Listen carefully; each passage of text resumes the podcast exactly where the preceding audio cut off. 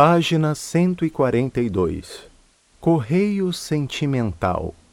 Rio de Janeiro, 8 de julho de. Querida Candinha, Estou apaixonada por um rapaz, mas acho que ele não gosta de mim. Todos os sábados ele vem ao posto de gasolina onde trabalho como caixa e sempre pede ao empregado que encha o tanque, examine a bateria, veja os pneus e verifique o óleo. Tento conversar com ele, mas não consigo. Ele está sempre com muita pressa e nem olha para mim. Que devo fazer? Espero que você me responda logo. Borboleta aflita da capital. Rio de Janeiro, 15 de julho de. Querida Candinha, esta é a segunda carta que lhe escrevo. Talvez você não tenha recebido a primeira.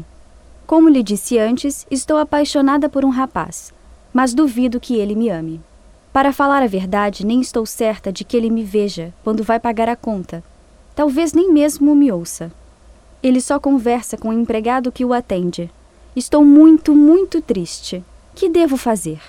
Por favor, peço-lhe que me responda desta vez. Borboleta aflita da capital. Cartas.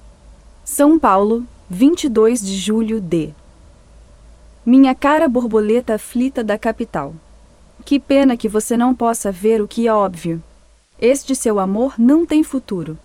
Que pena que você seja tão ingênua. Lamento que você esteja complicando sua vida. Desista deste moço, borboleta aflita. Esqueça-se dele. Por que você não se interessa pelo rapaz que trabalha com você aí no posto? Talvez ele lhe traga a felicidade com que você está sonhando. Candinha.